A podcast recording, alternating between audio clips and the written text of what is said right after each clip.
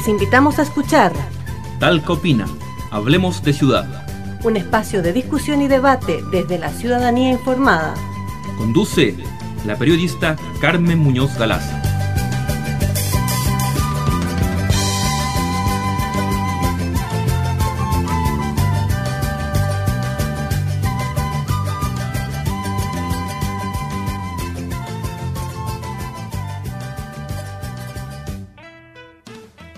Hola amigas y amigos que nos escuchan a través de la radio y por internet en el sitio web http elsi.sitiosur.cl.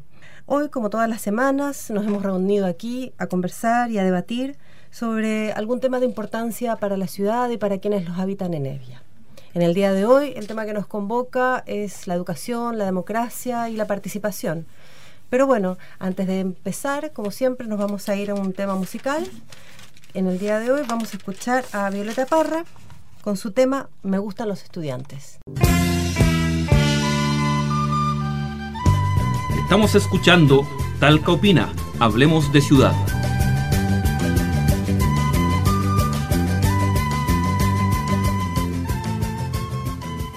Ahí escuchábamos a Violeta Parra con su tema Me gustan los estudiantes. Y bueno, hemos vuelto para conversar, como siempre, de los temas que nos interesan, que nos importan en la ciudad. ¿no? En el día de hoy, como les comentaba, queremos hablar sobre educación, participación ciudadana, democracia. Y nos acompañan en esta mesa María Elena Cares. Ella es educadora de párvulos, encargada de comunicaciones del Foro Regional del Maule de la UNESCO, Organización de Naciones Unidas para la Educación, Ciencia y Cultura. Hola María Elena. Hola, ¿cómo estás? Muchas gracias por acompañarnos. No, gracias a ustedes. También nos acompaña Oriana Arellano, que ya ha estado en alguna otra oportunidad.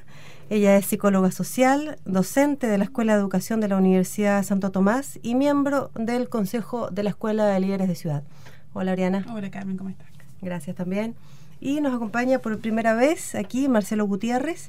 Él es el presidente de la ONG Surmaule, es licenciado en psicología y es coordinador de la Comisión de Derecho, Juventud y Educación. De acción, ¿no? De acción. De, la Asociación Chilena de ONGs de Chile. Hola Marcelo. Hola Carmen.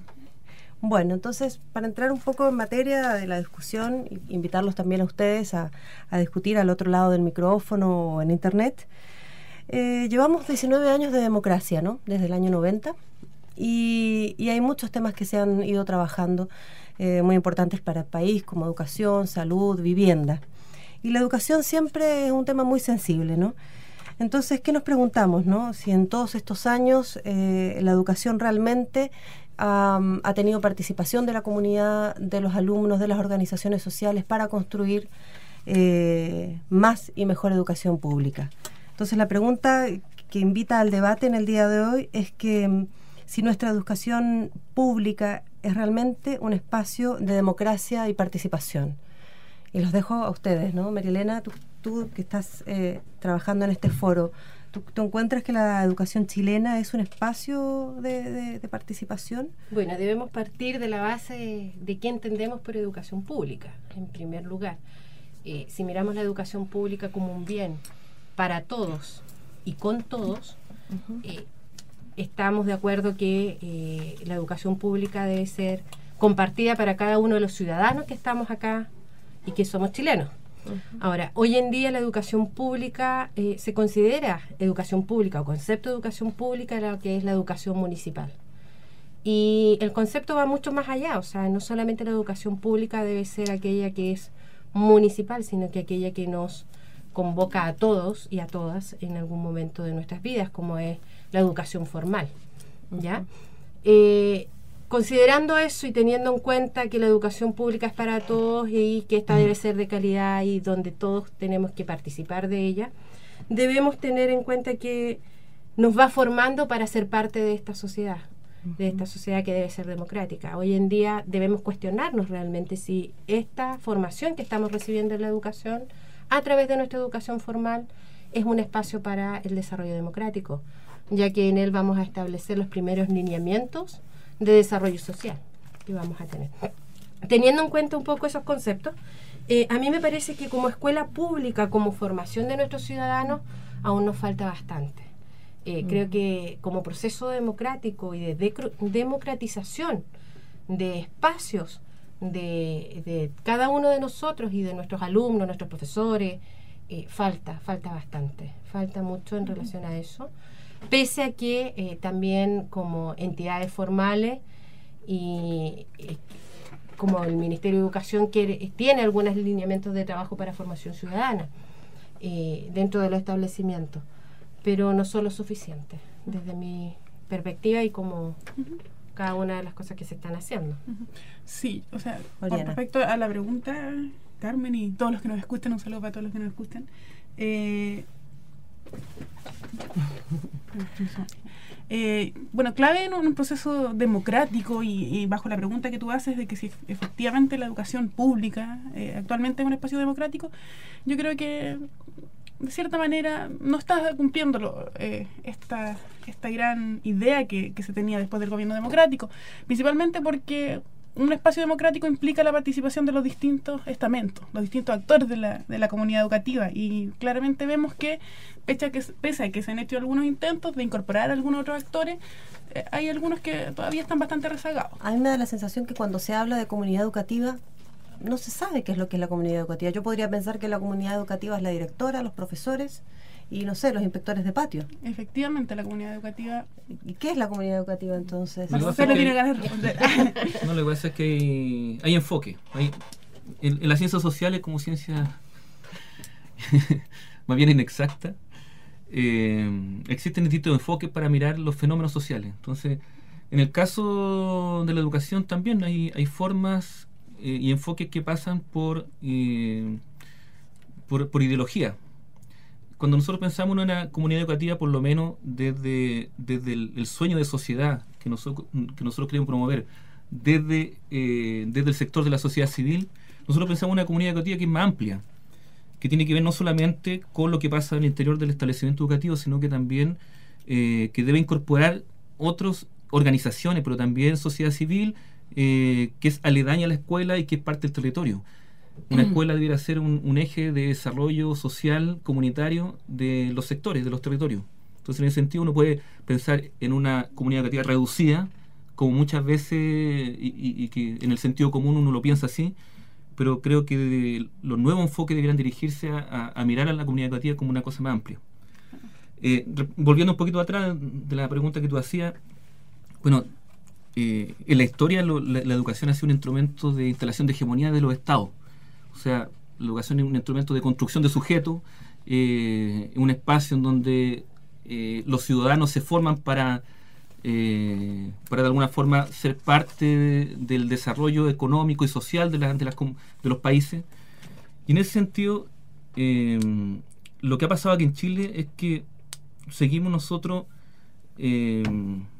construyendo educación o generando reforma educativa o generando programas educativos sobre la base de un sistema eh, que fue promulgado, que fue estructurado eh, desde un enfoque de sociedad muy distinto a, lo que a lo que uno podría pensar desde una sociedad democrática. Partiendo de la LOCE, eh, promulgada en, dictadura, que, que fue estructura, fue estructura fundamental sobre la cual se construye la reforma y en donde se generaron una serie de tensiones, porque obviamente desde un enfoque en el cual tú lo, que hace es promover la educación particular y, la mercantilización de la, educación, eh, es re difícil generar espacios democráticos en, la comunidad educativa. Pero ahora tenemos otra ley. ¿Ha habido algún cambio? Para mí, parecer, mientras eh, se continúen con ciertos principios básicos, fundacionales, que tienen que ver con la libertad de enseñanza, por sobre la igualdad y la equidad, eh, yo creo que no hay cambio. Eh, se pueden promover algunos tipos de eh, mecanismos, mecanismos de mejora de la calidad, nuevos mecanismos de administración, pero mientras se siga eh, mirando desde un enfoque de, la educación como un bien público que se ha mercantilizado, creo que no hay no ha habido grandes cambios estructurales. Veremos lo que pasa cuando se generen reglamentos, porque hoy día hay, hay, leyes promulgadas, pero no hay reglamento. ¿Y de qué hablamos cuando hablamos de equidad e igualdad en educación? ¿A qué se refiere eso? Eh, a mí me parece que eh, tomar el tema, eh, un poco siguiendo con lo que ponía Marcelo, de el enfoque de sociedad diferente que tenemos, y, la ley que nos, nos lleva eh, hoy en día, que es la Ley General de Educación. La ley. La ley, justamente. Eh, pretende estructurar algunos cambios eh, importantes dentro de lo que es el quehacer educativo. no así los de fondo, como menciona Marcelo, y eso creo que es importante decirnos. sobre todo invitar a la gente que nos escucha a que se interiorice del tema, de lo que es la ley, eh, no solo lo que se dice en los medios de comunicaciones interpretan el sentido de la ley. Y, es importante también que, vayamos viendo algunas instancias, no solo comunicacionales, sino que empezar a leer, buscar, entrar a, diferentes eh, espacios también virtuales donde podemos encontrar información sobre ella. Ahora, en relación a, a, comunidad educativa que hablábamos anteriormente, esto involucra a todos, o sea, no solamente eh, el profesor, el director, o quien maneja la escuela, si hablamos de escuela y educación formal, sino que involucra a cada una de las personas que están dentro de ella y que intervienen, tanto internos como externos. Nosotros cuando nos movemos dentro de una sociedad, no nos movemos solamente con las personas que tenemos y conocemos a nuestro alrededor, sino que con aquellas que de alguna u otra manera eh, existe una interacción con ellas y para poder tener directa o indirecta. Directa o indirecta justamente. O sea yo, me relaciono con el con el niño pero también me estoy relacionando con el padre a través del niño. Justamente o sea hay una interacción constante entre todos nosotros. Y eso nos lleva a que también tengamos algunos conceptos claros sobre eh, cómo proceder frente a este actuar social. O sea, si yo no tengo claro cuáles son mis procesos democráticos o cuáles son mis derechos, mis deberes y en, y en qué involucra moverse dentro de una democracia, eh, mi, mi, forma de actuar va a ser muy distinta a aquellas personas que sí lo conocen. Y la escuela debiese ser eh, el lugar donde nosotros vamos formándonos para ello. Podría ser un articulador de los actores que hoy día, hoy día educan, que no solamente están dentro de la escuela, sino que también están fuera de la escuela. Eh, no solamente la educación formal, sino que también la educación no formal, la educación popular, por ejemplo. Hay una experiencia bien bonita que nosotros hemos tenido con eh, asistentes de la educación, que antiguamente se llaman co-docentes o auxiliares, que se o paradocentes, muchos nombres. Pero nos hemos dado cuenta que el rol que cumplen ellos es fundamental eh, dentro de los procesos de, contención, incluso emocional, de los chiquillos dentro de la escuela. y que han sido históricamente invisibilizados. Mm. Entonces, Así como han sido invisibilizados actores que están dentro de la comunidad educativa, imagínate lo que pasa con actores que están fuera de la comunidad educativa. O sea, el... la, escuela debe ser mucho más que una entrega de contenidos, un lugar donde podamos establecer relaciones con los demás. Y esto tiene relación con las emociones, con la emotividad, con la relación con el otro, eh, las normas que se deben establecer, cuáles van a ser las formas en las cuales yo me voy a mover y voy a poder eh, conseguir lo que yo quiero en mi vida y para mi vida y para los demás. O sea, no solamente... Lo que pasa es que también, por lo que uno escucha y ve y lee también, eh, se ve que en, el ámbito educativo la relación sigue siendo aún muy vertical. Entonces, claro, como el niño o la niña no va a hablar con el auxiliar, que lo siente más cercano, que lo mire, que lo mira, que le sonríe, eh, y, contarle sus problemas, pero con el profesor eso, eso no sucede, ¿no? Yo incluso me acuerdo desde mi experiencia. Mira, no, no podríamos plantear una situación tan tan puntual como esa, digamos, en que se saludan o se saludan, pero yo, yo puntualiz, eh, haría puntual la situación en, relación a que no podemos permitir que la escuela sea un ente de, de, promover situaciones de desigualdad entre las personas que están entre ellos. Entonces, ese es un tema potente que debe abordar. O sea, si la escuela entiende que cada uno de la de los que conforman esta comunidad educativa se interrelacionan entre ellos y mantienen una situación o una relación de igualdad, estamos formando ciudadanos que van a mantener situaciones de igualdad con eh, eh, afuera de ella, tanto en la familia, por eso es importante involucrar a la familia, tanto en las entidades sociales o donde ellos vayan y se, y se, o donde uno se mueva, si es cosa de recordar un poco cómo uno era en la escuela, como tú dices, en, en una situación puntual, eh, cómo nos ayudó a formarnos para que hoy en día estemos aquí sentados incluso conversando. Y dentro de eso es cómo la escuela hoy cumple su rol, porque eh, esa es una gran pregunta. ¿Cuál es el rol de la escuela hoy en día? ¿Cuál es el rol? Eh, eh, yo creo que ese es un cuestionamiento. Claro que decías tú, o sea, para que sucedan esas cosas en una comunidad católica tiene que hay una mirada país, hay una mirada país que tiene que existir y un enfoque de país. Y, yo creo que ahí es donde hay tensiones que resolver como país. O sea, mientras tengamos tensiones que no significan arrastrar estructuras constitucionales que no nos permitan generar un nuevo enfoque, eh, vamos a seguir con ciertas prácticas que nosotros podemos trabajar muy bien en nuestra comunidad cativa, pero vamos a chocar con ciertas prácticas eh, a nivel ministerial, a nivel nacional, que, nos, van a, nos van a impedir avanzar. Eh, y en ese sentido, ¿dónde está el... ¿En manos de quién está la educación hoy día? A mí me parece que hoy día la educación está mucho más en manos del mercado que del Estado, por ejemplo. Y me, me parece que hay mucho menos educación pública que lo que pudo haber previo al 73, por ejemplo. Eh, ¿Menos educación, dices tú? Menos educación ah, pública. perfecto. hoy día necesitamos una educación pública mucho más fortalecida que sea capaz de, de, instalar visión y visión de país y visión a nivel nacional por sobre por sobre esta ideologización mercantil que de alguna forma hemos, instaló eh, de manera brutal el capitalismo durante la dictadura. Entonces, yo creo que hay importante eh, hacerse consciente de ello, pero por otro lado también generar eh, estrategias propositivas para avanzar. Y eso eh, requiere de, voluntad política mm. para que las leyes generales de educación o las próximas transformaciones constitucionales estén en, en miras de eso. Vamos a seguir conversando, pero como siempre digo, la música también forma parte de este programa. Así que los invito a escuchar un tema sugerido por María Elena. Eh, se llama La oreja de Van Gogh con su tema Rosas. Estamos escuchando Talca Opina. Hablemos de ciudad.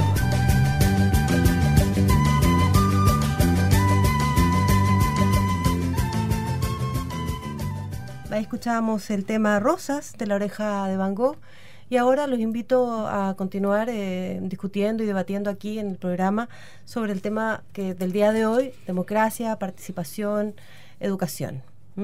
Y bueno, para ello hemos entrevistado a Francis eh, Valverde, miembro de la Asociación Chilena Pro Naciones Unidas, del Directorio de Acción de la Asociación Chilena de ONGs y de la Red Infancia y Juventud.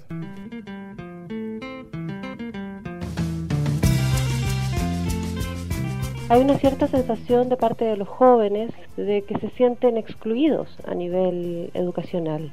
Yo creo que lo que no se ha discutido en profundidad, que los jóvenes de estudiantes del, de lo que fue la revolución de los pingüinos en 2006 lo pusieron en evidencia, es que eh, todo lo que existe en educación, incluso el, cambio de la nueva ley de educación, eh, tiene una matriz por de pronto extremadamente autoritaria, es dependiente de la LOCE y generó, a, constituyó más bien más que generó, constituyó a la educación como un eh, bien comprable y no como un derecho indelegable para todos los niños, niñas y jóvenes de nuestro país. Entonces termina siendo casi de sentido común para la gente que si tienes plata puedes pagar una educación y si no tienes plata no la puedes. En definitiva se ha constituido para los sectores más pobres en un sistema educativo eh, extremadamente expulsor. Si tú no te, en el, en el fondo lo que le está diciendo el sistema a los jóvenes, mira, si tú no te pones, eh, tú no estás de acuerdo con lo que yo hago, te puedes ir. Si tú no estás de acuerdo con la metodología que uso, te puedes ir. Si tú no estás de acuerdo con las normas que yo pongo, te puedes ir. al final, el joven es un eh, usuario de un servicio no un sujeto de derecho que puede discutir cómo se ejerce su derecho, por una parte, y por otra parte el Estado, a través del sistema educativo, nos genera las condiciones que todo garante de derechos, que es el Estado en este caso, en relación al derecho a la educación, debiera proveer. Y se genera este círculo vicioso, ¿no es cierto?, donde en definitiva los jóvenes valoran muy altamente la educación, pero no la escuela. Y con respecto em, a las organizaciones sociales, ¿cuál es el rol eh, en el fortalecimiento de la educación pública que ellas quizás debiesen tener? Yo creo que la, una cosa positiva que ha estado pasando en el último periodo a raíz de la ley, de, de las discusiones que han habido con los jóvenes, etcétera, es que se ha puesto en la agenda pública, en el espacio en el espacio de la conversación cotidiana de la gente, el tema educativo. Y ahí las organizaciones sociales cumplen un rol muy fundamental, en términos de que ellas, ellas debieran ser parte, por ejemplo, de los consejos escolares de las escuelas que están cerca de su organización social, de su junta de vecinos, de su club deportivo. Ellos podrían pedir participar en el consejo escolar que existe en la escuela. Porque el consejo escolar, que es un- un- una estructura mandatada por ley, establece que eh, en- deben participar los estudiantes, los apoderados, los docentes, los directivos y las organizaciones sociales de la comunidad. Y ahí ellos, eh, como miembros de, la- de las organizaciones sociales, podrían discutir y también relevar cuáles son las necesidades que tiene su comunidad con respecto a la educación.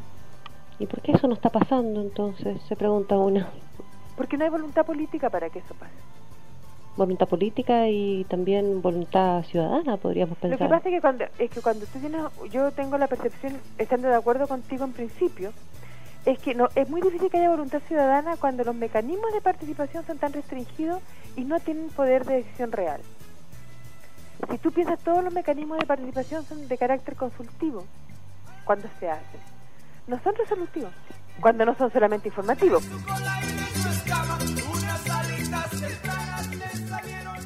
Bueno, ahí escuchábamos a Francis Valverde dándonos su, opinión sobre temas de educación en nuestro país.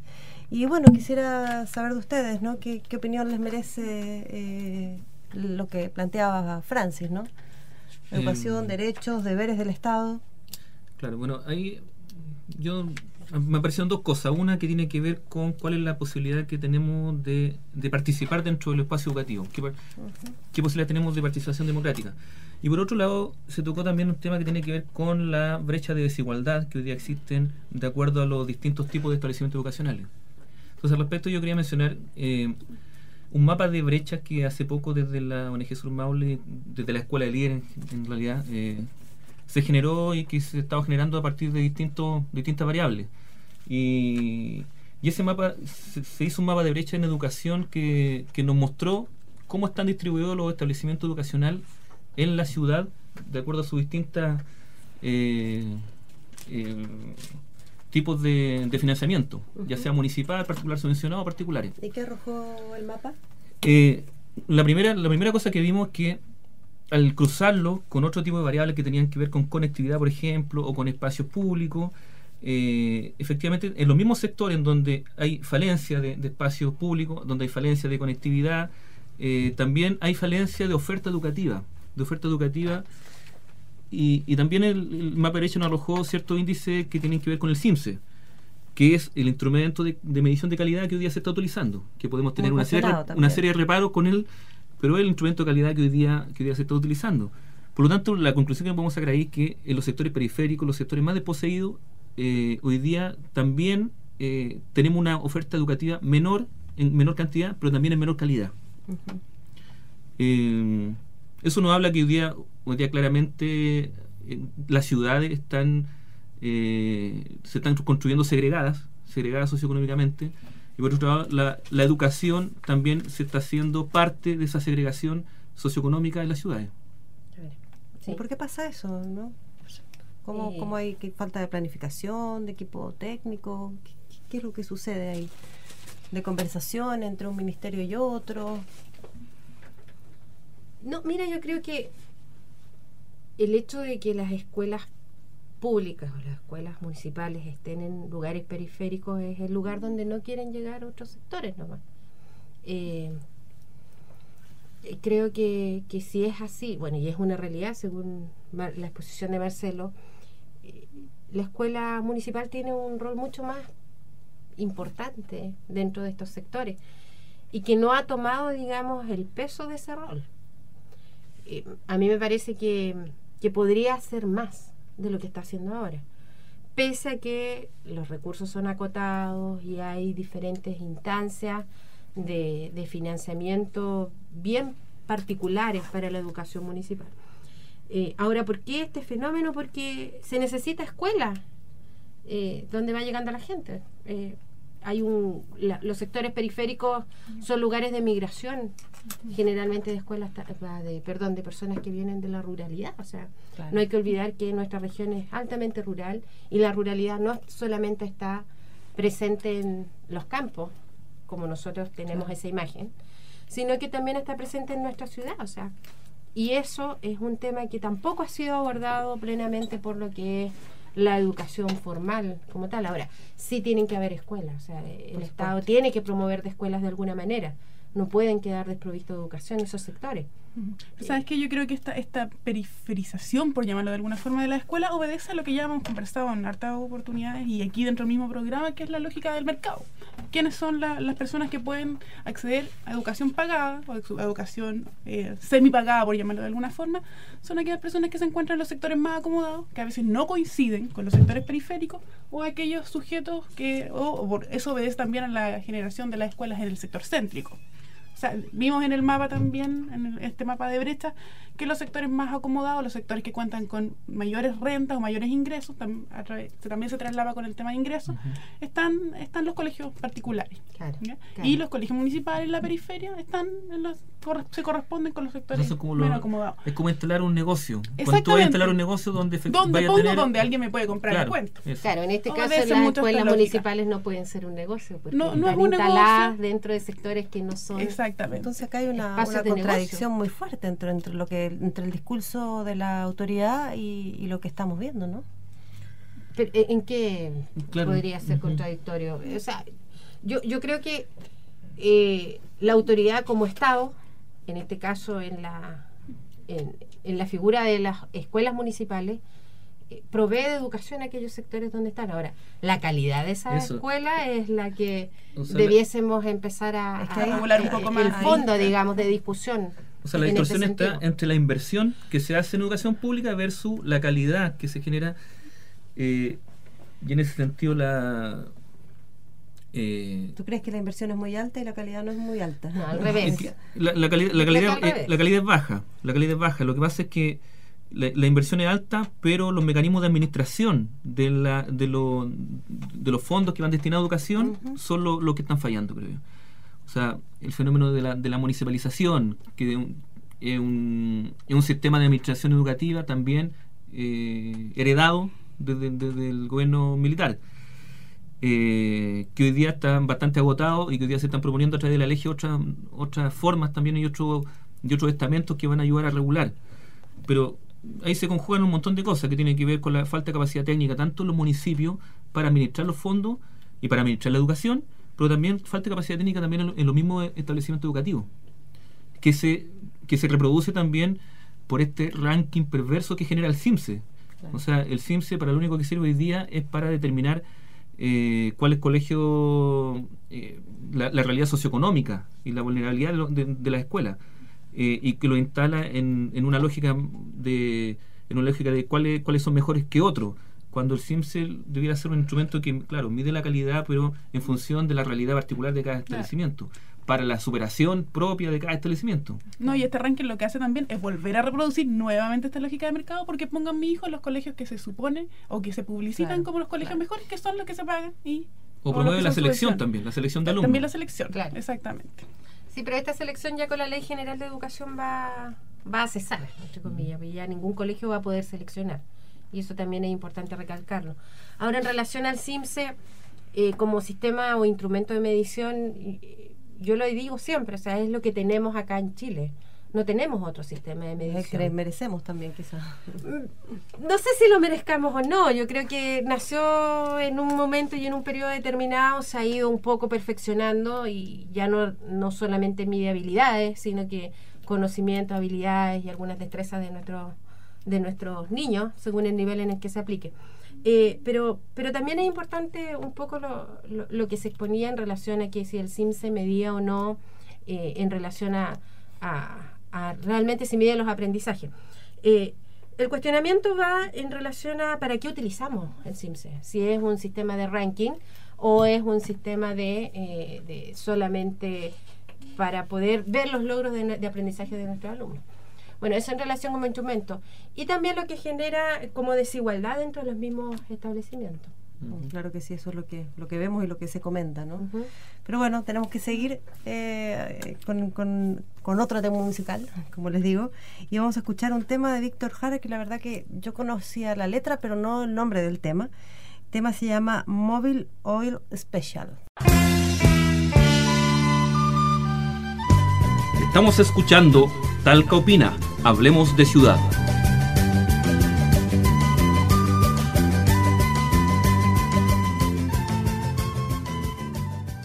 Bueno, ahí escuchábamos a Víctor Jara y ahora también los invito nuevamente a escuchar la nota de esta semana, quien ahora cambiamos de periodista, nos está acompañando con las notas Claudio Aguilar, que es de aquí de la radio. Y bueno, los invito a escuchar a Claudio con su nota de la semana. Tras semanas de preparación se acerca el gran día de la muestra artística más importante de la región. Se trata nada menos que de Chile más Cultura, que invadirá la Alameda Bernardo Higgins desde la calle 1 Poniente hasta la 7 Oriente. Esta es su cuarta versión que concentrará este sábado y domingo a todas las artes, comenzando a eso a las 20-30 horas con una gran inauguración en calle 1 Oriente con Alameda frente al Teatro Regional, donde se presentará la compañía de teatro Residencia con la obra Ánimas de Día Claro. Sin embargo, las actividades culturales comienzan este martes con la presentación de una muestra visual en el Paseo Peatonal entre 4 y 5 Oriente, que se trasladará el jueves 15 a calle 8 Sur con 30 Oriente, mientras que para el domingo la muestra se presentará en el CREA de Talca. Loreto Pérez Sánchez, coordinadora del programa Chile Más Cultura, explicó. Eh, la fiesta Chile Más Cultura es una fiesta la más importante, el evento más importante artístico-cultural de la región que se realiza por cuarto año acá en Talca. Y es una fiesta que congrega a los artistas de la, de la zona eh, a nivel regional y que los presenta al público, los presenta a, la ciudadanía de Talca y es una fiesta organizada y planificada por, eh, tanto por ellos como organizaciones sociales y culturales de la ciudad.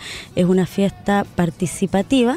Son 11 estaciones artísticas que están orientadas al goce de toda la comunidad y que comenzarán sus actividades el domingo a partir de las 15 horas. Por ello es que se dividieron de tal forma que puedan recorrer las siete cuadras de espectáculos con panoramas para todas las edades.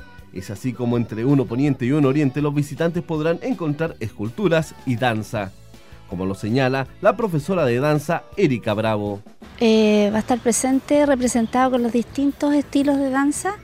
Va a haber danza árabe, eh, tango, eh, danza contemporánea, danza moderna, eh, talleres experimentales artísticos donde va a estar eh, va a haber un grupo de tango contra Raval va a estar gente flamenca también. Esto va a estar ubicado en la Alameda en Oriente con una poniente a partir de las 3 de la tarde hasta las 6 de la tarde aproximadamente. Así que quedan todos gentilmente invitados a ir a ver a todos los estilos de danza y lo que está pasando en la danza aquí en la región. En la cuadra entre 1 y 2 Oriente, los asistentes encontrarán una muestra audiovisual que ha sido preparada de tal forma que grandes y chicos puedan contemplar el trabajo de los realizadores regionales. Mientras que entre 2 y 3 Oriente se encontrarán con una muestra sobre el patrimonio cultural de nuestra tierra, que para Gumercindo Róstica Valdivia, artista popular, tiene un gran valor. El año pasado esto se llenó, la Alameda se llenó, yo creo que este año va a ser lo mismo, tiene un gran respaldo esta fiesta eh, Ciudadana Chile Más Cultura que organiza ¿no cierto? el Consejo Regional de la Cultura y las Artes. Un gran respaldo se le dio el año pasado, yo creo que este año va a ser incluso mucho más grande. Los más pequeños de la casa no podían estar ausentes de esta celebración cultural. Es por ello que entre 4 y 5 Oriente se ha dedicado un espacio especial para ellos, con actividades, teatro infantil y cuentacuentos que promete ser inolvidable. Entre 5 y 6 Oriente se harán presentes los artistas visuales del Maule que compartirán espacio con los literarios. Por lo que la artista visual Francisca Burgos Valderrama señala lo siguiente. Hay algunos niños que son pintores que van a trabajar obras in situ y como tú dices van a estar en diferentes locaciones, no solamente en la Alameda, y van a partir con el, en el paso peatonal y van a ver algunas obras de buto que van a tener locaciones en el Río Claro y en el Teatro Regional y el resto de las intervenciones se van a realizar en la Alameda el día de la fiesta de Chile Más Cultura. Pero eso no es todo, ya que el Teatro del Liceo Abate Molina será escenario para las actividades de los adultos mayores, mientras que los jóvenes podrán disfrutar de un espacio solo para ellos entre 6 y 7 Oriente, donde la música y la fotografía se unirán. Para el cierre de esta fiesta ciudadana es que frente al Teatro Regional del Maule se presentará como invitado estelar la cumbia chilombiana de Chico Trujillo y el carnaval de la banda Conmoción. Bueno, ahora estamos de vuelta con muy poquito tiempo para cerrar el programa. El tema de educación, al igual que salud, posiblemente es un tema muy amplio, así que hemos tratado de hacer el esfuerzo, de abarcarlo y no irnos tanto para otros lugares. Y no lo hemos logrado. no lo vamos a lograr nunca. no, pero bueno, acá había una propuesta de cierre, Oriana. O sea, yo creo que más que una propuesta de cierre, porque este tema se abre cada vez más, más que cerrarse, pero una pequeña reflexión eh, eh, inicial o final ya a esta altura del programa, eh, me surge un poco de la conversación o de, lo que comentó Francis Valverde acerca de la desvalorización de la escuela como esta, como esta gente democrática, como esta gente inclusiva que hace años atrás sí, sí lo eran. En el fondo. Yo creo que uno de los grandes desafíos o uno de los grandes eh, desafío en realidad, para lograr que la escuela se revalorice, para que la escuela eh, responda a, este, a esta lógica de democracia y de inclusión, es precisamente eh, que se abran los distintos espacios de participación, que se abra la comunidad, que se abra los propios eh, agentes que están dentro de la escuela. Hablábamos de que organizaciones sociales, incluso se abran los propios estudiantes. Yo creo que eso es básico. O sea, en el sentido, yo creo la democratización de la escuela debe ser como premisa, bueno, por lo menos desde, el sector de la ONG, es lo que estamos tratando de plantear. Y, eso implica, implica que los espacios de participación, ya sean los que están eh, eh, instalados por ley, como los consejos escolares, sean espacios que sean tomados por la sociedad civil. No esperar a que el Estado obviamente no, no, no abra nuevos espacios, sino que yo creo que la sociedad civil debemos estar lo suficientemente fortalecida para, por un lado, potenciar potenciar esos espacios de participación, pero por otro lado para generar otro. O sea, eh, la inclusión de la comunidad dentro de, de, mejorarlo, mejorar esos espacios. O sea, eh, los consejos escolares son eh, instancias informativas, pueden llegar a ser propositivas, pero en ningún caso resolutivas. Claro, porque muchas de las quejas que uno escucha de los, de los profesores es que se generan nuevos instrumentos, nuevos instrumentos, entonces no terminaron de aprender el anterior y ahora vienen con otro instrumento nuevo y es tremendo poder aprenderlo, mucho tiempo, desgaste, capacitación, entonces quizás mejorar, eh, mejorar, mejorar lo que, lo que hay, ¿no? Y hacerse partícipe otras personas, porque obviamente el desgaste es tan profundo para los profesores porque son los únicos a los cuales le llegan los instrumentos. Pero si esto se masifica en otras personas, claramente la energía se disipa. Dentro de, eso me parece importante rescatar que la educación debe ser un espacio para el desarrollo democrático donde se deben informar, participar e integrar cada una de las personas que forman parte de, para la formación misma de la sociedad. Y eso la escuela como rol o, el sistema educativo no puede perder o reencantarse o reestructurar o un re que le dé para poder eh, tomar el problema que presentamos hoy en día. Sobre todo porque es un derecho. Justamente. Esa, yo creo que esa es una de las grandes labores que tenemos que rescatar. Bueno, pero ahí también eh, la comunidad tiene que tiene que jugar un rol importante. O sea, yo creo que los papás deben exigir un poco más. Yo, desde mi experiencia como apoderada, eh, nos pasa muchas veces que, estamos en la reunión de apoderados y los profesores, los padres no hablan. Es que es convertirnos es que y cuando hay alguno que, que, que, hable un poco más, la, la, profesora así como que, ¿y este de dónde salió? Es que implica salirse del paradigma del cliente a convertirse en el al paradigma del ciudadano, o sea, el ciudadano que exige su derecho y que promueve su derecho. Ahora, yo una cosa bien importante, yo creo que, que, que cómo revalorizamos también la forma de participación que ha tenido la juventud. O sea, lo, que ha pasado desde la revolución de los secundarios, no me gusta decir bien bueno, de los secundarios, eh, ha sido muy interesante, ha sido muy interesante porque ellos lo que han demostrado que versus todo este discurso de apatía juvenil, eh, ellos tienen efectivamente ciertos intereses por lo público. Ahora tienen formas nuevas de participar en lo público y en lo, político. Y yo creo que la escuela debe revalorizar esas formas de participación que son novedosas, que son atractivas, que son innovadoras. Y no esperar a que los jóvenes exploten, revienten. Y no, y no mirarlo y condenarlo desde la visión adultocéntrica tradicional con la que hemos venido mirando los jóvenes durante los últimos años. Bueno, el tiempo ya está a punto de agotarse y yo quiero darles muchas gracias a los que están aquí acompañándonos en el día de hoy, Oriana, Marcelo, María Elena, por darse el tiempo de, Gracias. de juntarnos a conversar. Eh, recuerden siempre que tenemos disponible la página web para que puedan volver a escuchar el programa, si- por si les quedó, lo encontraron a mitad de camino y les pareció interesante. La página es http www.sitiosur.cl o también pueden entrar a la página web de Google y ponen Escuela de Líderes de Ciudad y ahí les va a aparecer la página nuestra donde están todos los programas cargados y las demás actividades que hemos hecho y que realizamos en la Escuela de Líderes de Ciudad. Y también nos pueden mandar su opinión, sugerencia, comentario al correo electrónico talcaopina.gmail.com. Y bueno, muchas gracias a los invitados y muchas gracias a todos y todas los que están al otro lado del micrófono por habernos acompañado. Hasta la próxima semana. Esto fue Talca Opina. Hablemos de ciudad. Un espacio de discusión y debate desde la ciudadanía informada. Un programa producido por la Escuela de Líderes de Ciudad con la conducción de la periodista Carmen Muñoz Galaz.